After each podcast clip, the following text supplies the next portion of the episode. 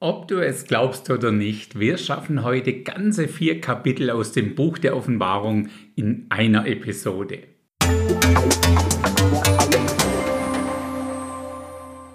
Gleich zu Beginn von Kapitel 13 stehen wir vor der Herausforderung, um zu entscheiden, ob jetzt der Vers 18 von Kapitel 12 auch wirklich zu Kapitel 12 gehört oder ob das schon der erste Vers von Kapitel 13 ist.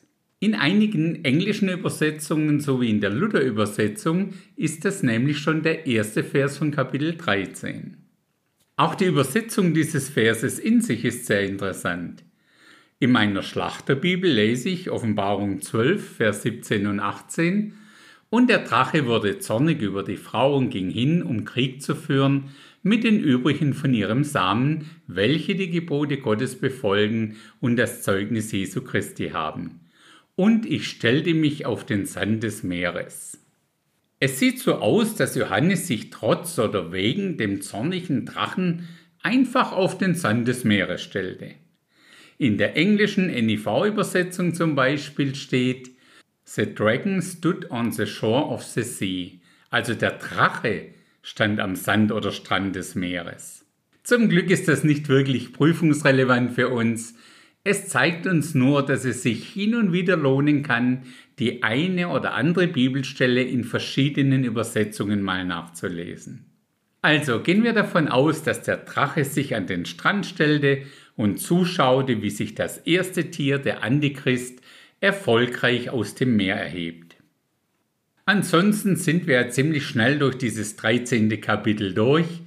Wir können uns dazu einfach nochmal Episode 7 mit dem Titel Antichrist 666 anhören. Eine Bemerkung zu dem zweiten Tier, also dem falschen Propheten, hätte ich allerdings noch.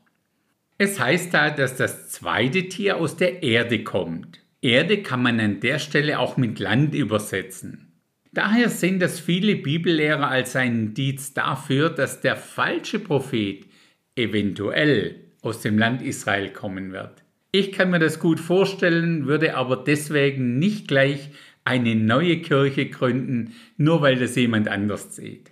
Dann sind wir schon in Kapitel 14. Hier ist man sich eigentlich einig, dass es sich bei diesen 144.000 um die gleichen Menschen handelt wie in Kapitel 7.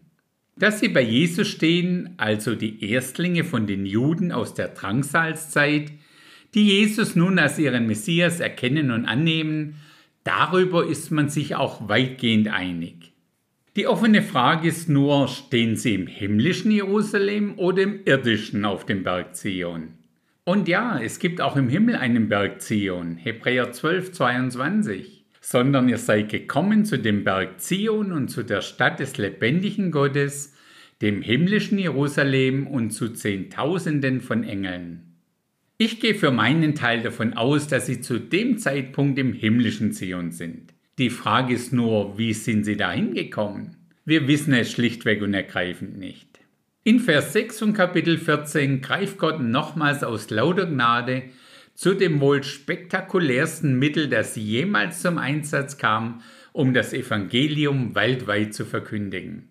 Und ich sah einen anderen Engel inmitten des Himmels fliegen, der hatte ein ewiges Evangelium zu verkündigen denen, die auf der Erde wohnen, und zwar jeder Nation und jedem Volksstamm und jeder Sprache und jedem Volk.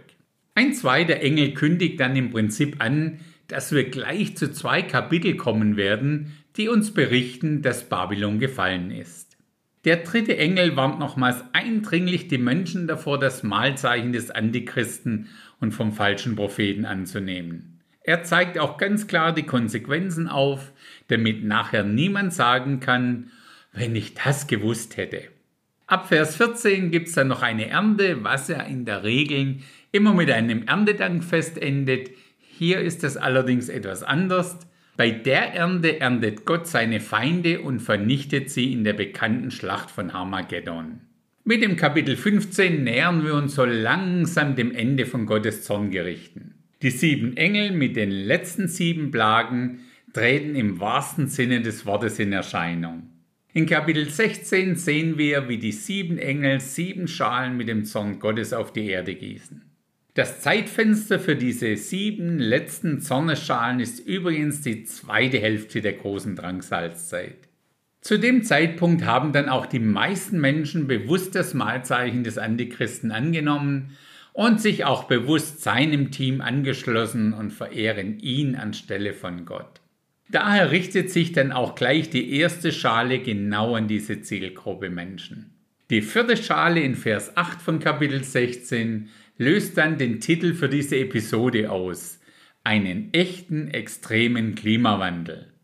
Und der vierte Engel goss seine Schale aus auf die Sonne, und ihr wurde gegeben, die Menschen mit Feuer zu versengen.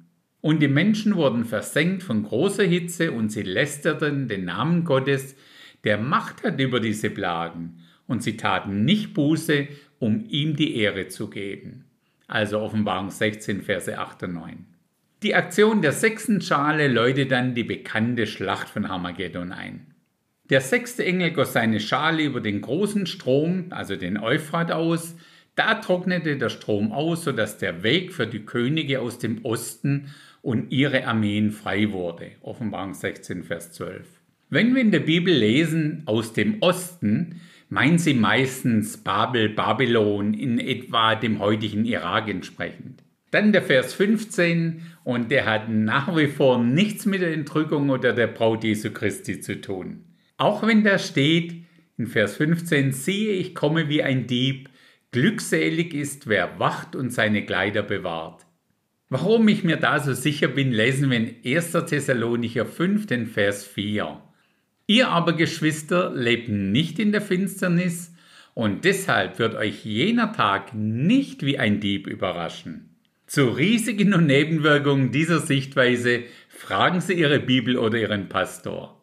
Spannend ist dann die Schale vom siebten Engel, und der siebte Engel goss seine Schale aus in die Luft, und es ging eine laute Stimme aus vom Tempel des Himmels, vom Thron her, die sprach, es ist geschehen.